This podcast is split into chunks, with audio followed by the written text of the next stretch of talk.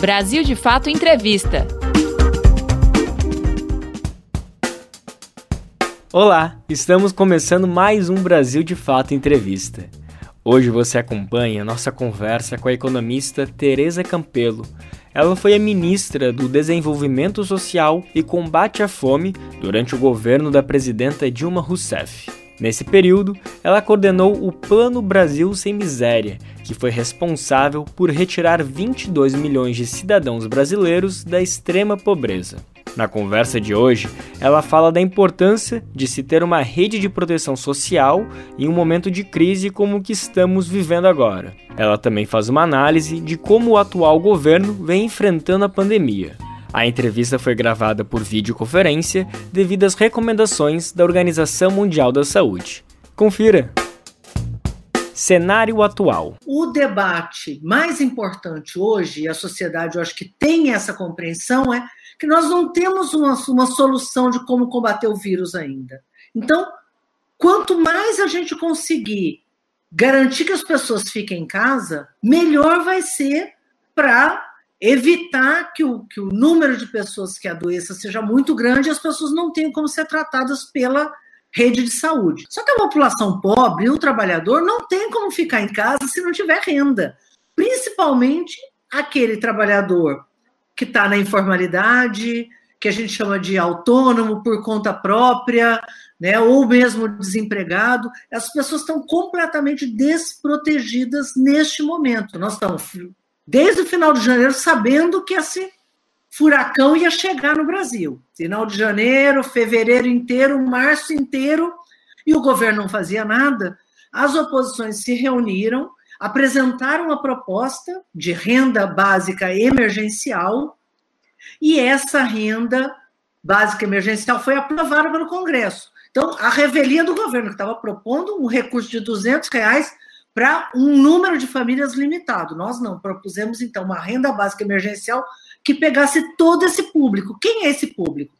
A população do Bolsa Família, aquele que não é do Bolsa Família, mas está no cadastro único. Só esses dois públicos dá 77 milhões de pessoas, né? 28 milhões de famílias.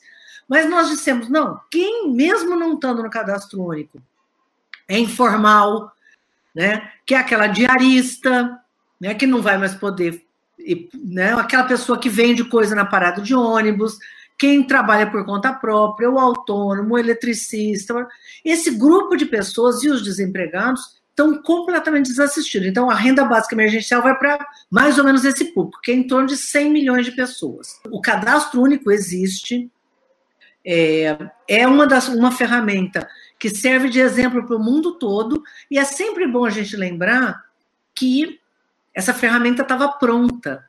Né? Ou seja, o Estado estava preparado para, num momento como esse, poder atuar. Isso só aconteceu exatamente porque a gente tinha políticas públicas, tinha uma rede de proteção preparada para atuar, voltada para a população de baixa renda.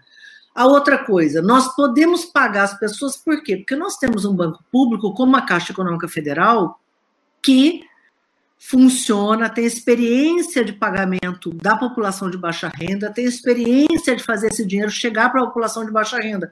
O governo queria ter privatizado a Caixa. Que sorte que não privatizou. Então vamos lembrar disso, porque o governo está dizendo que logo que passar essa pandemia, nós vamos voltar à nossa agenda de privatizações e, de novo, vão tentar vender a Caixa. Né? Então, vamos lembrar que a gente tem o cadastro único, que a gente tem o Sistema Único de Saúde, que a gente tem a Caixa Econômica Federal, porque eles ainda não tinham privatizado e não tinham acabado com tudo. Então, gente, não vamos esquecer que as poucas coisas que a gente está conseguindo fazer é porque o Estado não tinha, o governo Temer e o governo Bolsonaro não tinham ainda terminado com tudo. Ainda existia o SUS, existe o SUS, ainda existe o cadastro único, ainda existe a Caixa Econômica Federal, né? Existe ainda um conjunto de ferramentas. Eu acho que tem várias formas de fazer isso. Comunicação com a população. E talvez nenhuma seja perfeita. Nós não estamos no momento de buscar a perfeição, nós estamos no momento de fazer o que é possível, até porque o governo não se preparou para isso. Porque esse governo Eu, eu antes dizia que ele é incompetente. Eu acho que é pior que isso. Não é incompetência. Eu acho que é ruindade mesmo. Eu acho que é um governo cruel.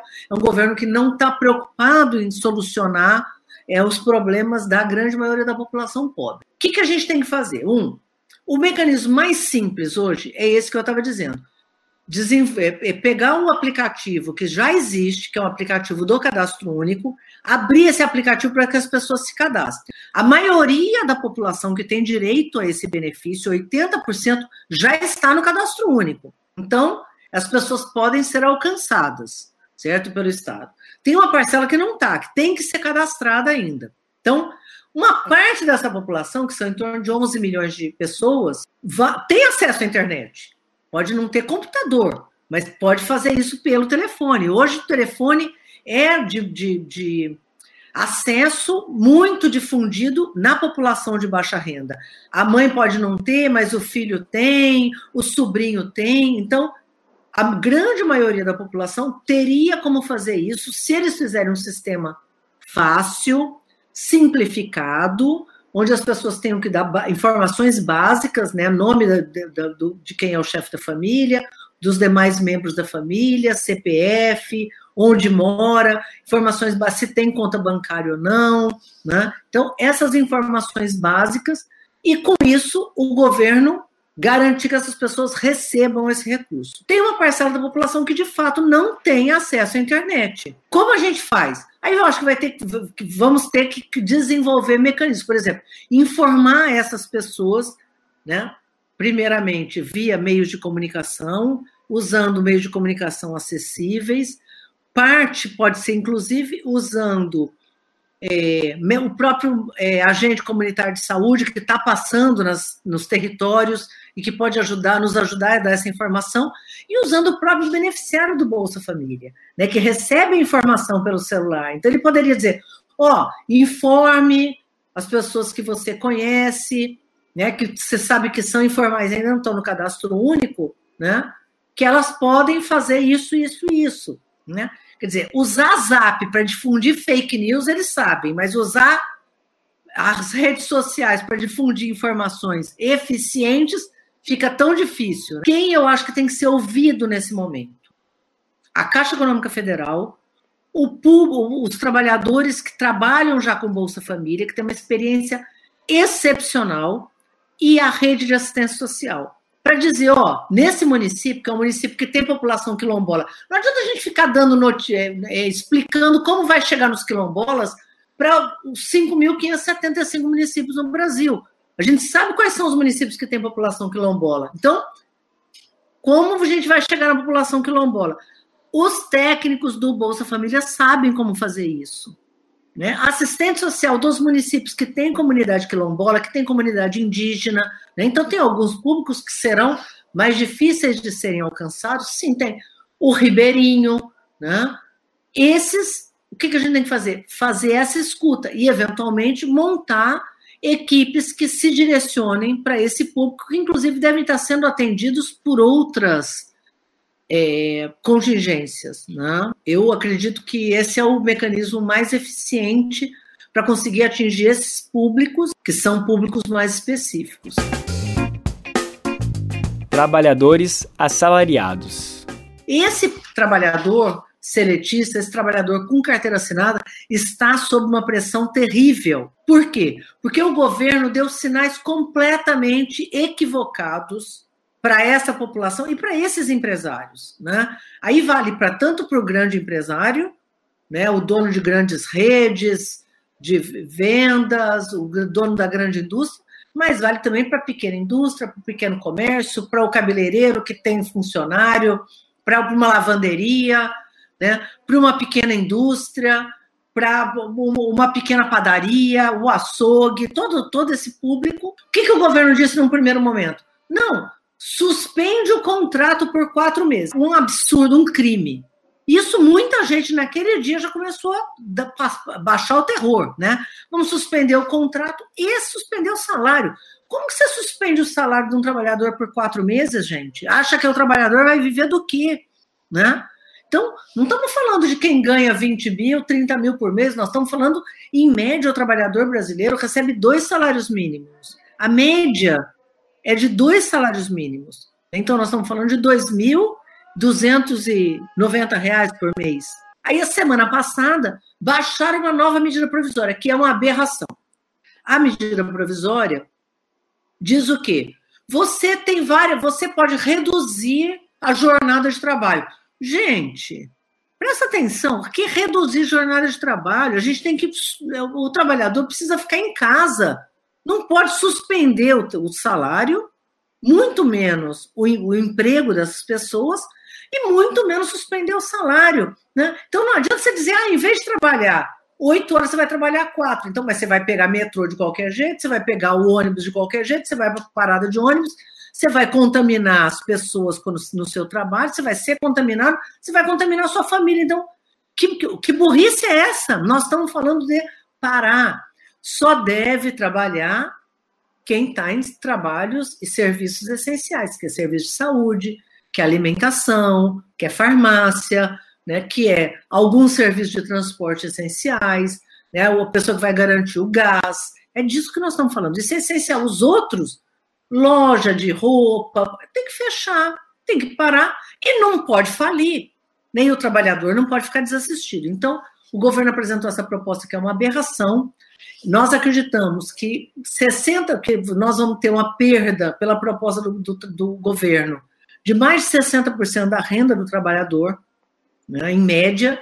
Tem gente que não vai ter uma perda tão grande, tem gente que vai perder um salário muito alto, mais de 70% do salário. Então, é um absurdo. Aí nós apresentamos, a, o, o Partido dos Trabalhadores apresentou uma proposta global que tenta, de um lado, garantir que ninguém seja demitido. O projeto, inclusive, tem um nome bem bacana chama Ninguém Demite Ninguém. E, por outro lado, cria uma condição para que a empresa possa também se manter viva, que essa empresa não quebre.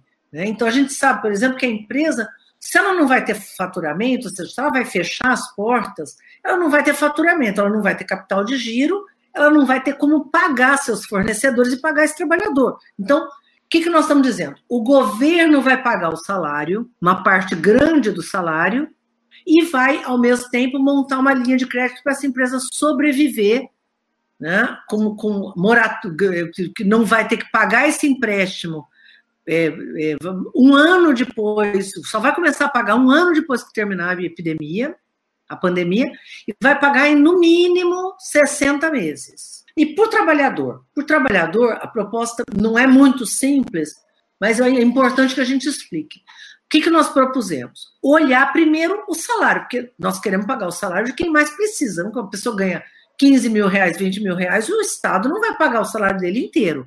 Então, vamos pagar da população que mais precisa, que é a grande maioria dos trabalhadores. Então, a proposta é, para micro e pequena empresa, né, que é a que a gente chama de MPE, para micro e pequena empresa, que é aquela inscrita no Simples, o governo vai pagar todo o salário até três salários mínimos.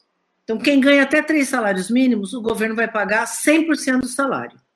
Se for de micro e pequena empresa e ganhar acima disso, o Estado vai pagar 75% do salário e a micro pequena empresa vai pagar um, um valor, um percentual do que faltou do salário, mas ela vai ter essa linha de crédito a custo muito baixo para começar a pagar só daqui a um ano e pagar em, no mínimo, né, no, muito mais do que 60 meses. Isso é para criar uma condição para que o trabalhador receba tudo e a empresa tenha como fazer esse pagamento dessa parcela para uma pequena parcela dos trabalhadores, porque a grande maioria o Estado vai pagar tudo.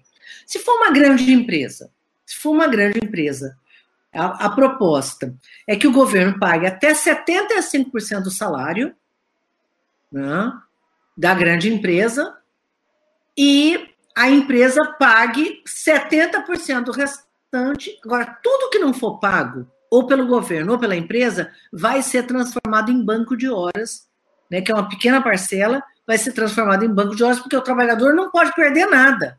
É o trabalho dele. Né? Então, ele, nós queremos que ele receba por isso tudo e que ele fique em casa. Então, ele vai receber a grande maioria do salário agora, ou pago integralmente pelo governo, quando é até três salários mínimos, ou pago a grande maioria pelo governo e um pedacinho pela empresa, e se ficar algum pedaço de fora, banco de horas. Então, o trabalhador vai estar coberto né, e vai ter o seu salário integral é, preservado, e ao mesmo tempo a empresa vai ter como atravessar esse momento, que é um momento que nós sabemos que é difícil. Então a proposta ficou muito boa, muito bem construída, é um substitutivo a esse projeto criminoso do governo, e é importante que a gente possa divulgar para que as pessoas eh, possam pressionar para que isso seja aprovado, porque até agora as pessoas estão pressionando muito para o renda básica emergencial. Mas esse salário que vai garantir que o trabalhador com carteira assinada ele receba é também muito importante. São 30 milhões de trabalhadores né, que nós temos que serão beneficiados por essa medida. A pessoa vai para o seguro-desemprego, que para alguns cobre o salário todo, mas para uma grande maioria não cobre. Mas a situação é uma situação de precarização. A pessoa não quer ser desempregada, a pessoa quer poder ter perspectiva de quando acabar essa pandemia, eu tenho meu emprego de volta. Quer dizer, eu tenho meu emprego, ele está mantido, porque essa pandemia vai passar em três, quatro, cinco meses, e nós queremos que a economia continue viva, não tenha como está acontecendo nos Estados Unidos, milhões, milhões de trabalhadores sendo demitidos em massa. Você está ouvindo a conversa com a economista Teresa Campelo, ex-ministra do Desenvolvimento Social e Combate à Fome durante o governo da presidenta Dilma Rousseff. Nessa entrevista, ela fala da importância de ter uma rede de proteção social em um momento de crise como o que estamos vivendo agora. E ela também faz uma análise do atual governo e como está enfrentando a pandemia. Estado mínimo. A grande maioria de, de teóricos que sempre defenderam uma agenda neoliberal, uma agenda de Estado mínimo, hoje, frente à tragédia, estão dizendo: não, não é momento de pensar nisso, suspende todas as reformas, é o momento de gastar. Isso tanto no Brasil quanto em vários lugares do mundo. Né? Você pega a Inglaterra, por exemplo, que é um estado, o estado que, que, onde surgiu essa agenda da austeridade fiscal, o estado está pagando 75% dos salários. Né? Então, essa discussão nem se coloca mais. E aqui também o sistema de saúde é um sistema público. Então, a gente vinha defendendo um sistema público e defendendo que houvesse uma rede de proteção. Né? Que era o que a gente sempre defendeu, não só em momentos de crise, mas em momentos de não crise. Por quê? Você tem um sistema de educação público gratuito, saúde gratuita e uma renda básica, né? no caso, o nosso Bolsa Família, as pessoas têm, na verdade, preconceito porque acham que o pobre é pobre porque não trabalha. E, na verdade, não é isso. A pessoa é pobre apesar de trabalhar, e apesar de trabalhar muito. A pandemia ela é tão grave, tão grave, que uma parte gigantesca dos economistas no Brasil, mesmo aqueles que tradicionalmente defendiam o Estado mínimo, pararam de defender, estão dizendo que bom que tem a Caixa Econômica Federal, a Caixa tem que ser usada para isso mesmo, tem recursos públicos, os recursos apareceram, né? De repente apareceu o recurso. Só que quando fala para pobre, esses dois projetos juntos vão custar em torno, no máximo, de 70 bilhões por mês. Eles estão propondo gastar trilhões para salvar os bancos. E não, não gasta 70 bilhões com a população pobre e trabalhadora e com o assalariado. Então, é um, um, realmente uma aberração, é uma decisão política, depende de decisão política, não é uma questão técnica, nada disso que a gente discutiu é técnico, tudo é uma questão de decisão política. E agora está ficando cada vez mais claro, né? Imagina como estaria o Brasil se a gente não tivesse sistema único de saúde. A gente estaria como alguns países, né? Como o Chile, que não tem, muitos países estão tomando medidas radicais, e no caso do Brasil, nós estamos vivendo o pior cenário, porque o governo não só não tomou as medidas que deveriam ter sido tomadas, como ao contrário, fica acenando para a população sair de casa. Né? Então, é, nós estamos, eu acho que no pior dos mundos. O Brasil realmente está no pior dos mundos. Economia. Espero que as pessoas continuem com medo e não saiam de casa. Agora, se as pessoas não tiverem alternativa, elas vão sair. Então, é isso que eu estou dizendo: o governo não é incompetência. Eles, na verdade, estão atrasando as medidas para botar as pessoas na rua mesmo. Eles não soltam por gosto, como se diz né? popularmente, propositalmente. Né? É, de, é, é, uma, é uma decisão política não pagar. Para quê? Para que as pessoas vão para a rua e tentem fazer a vida voltar ao normal. Mas não existe a vida voltar ao normal. Não vai ter esse normal. A economia vai entrar em crise se as pessoas ficarem em casa, é verdade, mas se a gente pagar essas pessoas, a crise vai ser menor, que vai ter aquele dinheirinho que vai fazer a economia continuar andando e as pessoas não vão morrer de fome e o comércio, pelo menos parcialmente, vai continuar funcionando, aquele de alimentos, parará. Agora, se as pessoas saírem de casa e a pandemia pegar o Brasil em cheio, o país também vai afundar. A crise econômica vai ser a consequência da quantidade de morte, de perdas de pais de família, de famílias que vão perder seus é, aquele que sustenta a família. Não é verdade que são só idosos, né? não é verdade que é só quem que é gente doente. Tem é, a doença está pegando todo mundo. Muita gente a gente não sabe nem por que, que não sustenta, sobreviveu. Né? Tem casos de criança, de jovens, de adolescentes, de jovens adultos que ficaram doentes e morreram muito rapidamente sem nenhuma doença, então até hoje não sabe por quê. Isso está em investigação. Então, por que, que nós vamos colocar a população em risco? Perspectivas. Qual o mundo, eu acho que vai depender muito mais de que, do que a gente vai aprender com a atual crise. Né? Por exemplo, eu acho que a atual crise já nos deu é, lições muito importantes. Uma delas, né? a importância da ciência. Todos nós estamos tentando fazer o quê? Adiar ao máximo a crise na esperança de que a ciência encontre solução. Então, a ciência que vinha sendo desdenhada, que vinha sendo desvalorizada, é, que vinha sendo é, tendo recursos cortados no Brasil, mostrou assim, sua gigantesca importância. Segundo, ter um sistema público de saúde, que é uma coisa que a gente sempre defendeu, o Brasil tem a sorte de ter conseguido construir um sistema público de saúde desde a Constituição de 88. Foi uma luta muito grande dos sanitaristas, né, de usuários do, do, sistema de saúde, e ele veio sendo construído ao longo de vários governos, não foi só o governo do PT. Eu acho que a gente deu um salto muito grande, que tem que ser lembrado, no número de leitos que foram é, é, construídos, aumentados, no número de hospitais, no número de, de é, equipamentos de saúde, como são as, as unidades de pronto atendimento, né, as UPAs e assim por diante. O Mais Médicos, que foi um, um feito maravilhoso, né, levando médicos pela primeira vez para 700 municípios no Brasil que nem tinham médico e que agora estão sem médico. O Farmácia Popular, que foi uma uma medida maravilhosa que levava medicamento. Então, nesse momento que as pessoas estão sem renda, imagina a farmácia popular podendo distribuir medicamento de graça. Né? Então, Sistema Único de Saúde e um conjunto de políticas junto com esse sistema. As pessoas não sabem. O SAMU, o SAMU é do Sistema Único de Saúde, né? o sistema que é de ambulância que funciona. Todo mundo sabe que funciona super bem. De quem é o SAMU? Né? É do SUS. Terceiro, ter um cadastro único e ter uma rede de proteção, né, que, que é uma questão estratégica para o país. Né? Então, hoje a gente pode rapidamente chegar na população de baixa renda. Agora, não é só o, o, o Bolsa Família. Né? O Bolsa Família, a gente não pode esquecer que o Bolsa Família complementou uma rede de proteção que já existia no Brasil, que envolvia a Previdência, que também está sendo desmontada, que envolvia o seguro-desemprego, que também está sendo desmontado. Tem gente que tem, quer entrar no seguro-desemprego hoje, que está sendo desempregada hoje, tenta entrar para você ver se funciona. Não existe mais atendimento, o atendimento é online, não atende ninguém.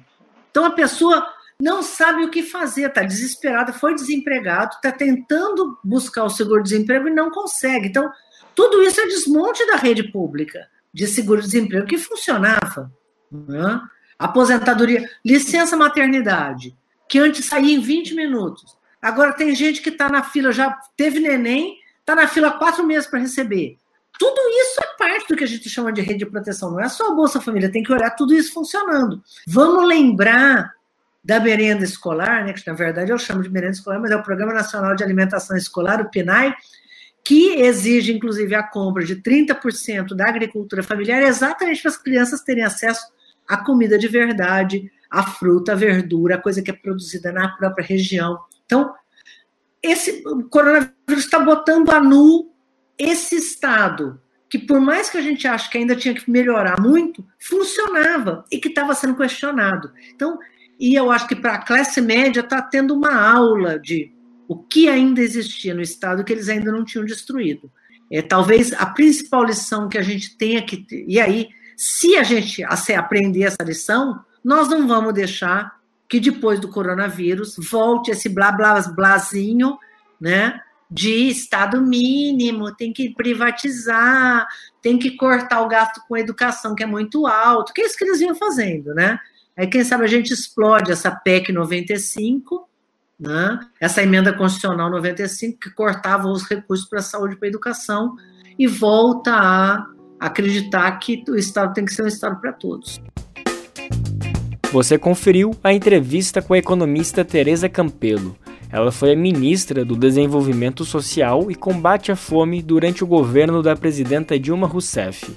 Na conversa, ela comentou a importância de se ter uma rede de proteção social em um momento de crise como o que estamos passando agora. Ela também fez uma análise de como o atual governo vem enfrentando a pandemia. Até semana que vem. Ficha técnica. apresentação: Lucas Weber. Entrevista: Nina Fidelis. Edição: Leonardo Rodrigues, André Paroche e Lucas Weber. Coordenação: Camila Salmásio e José Bruno Lima. Direção: Beatriz Pasqualino e Nina Fidelis. Brasil de Fato Entrevista.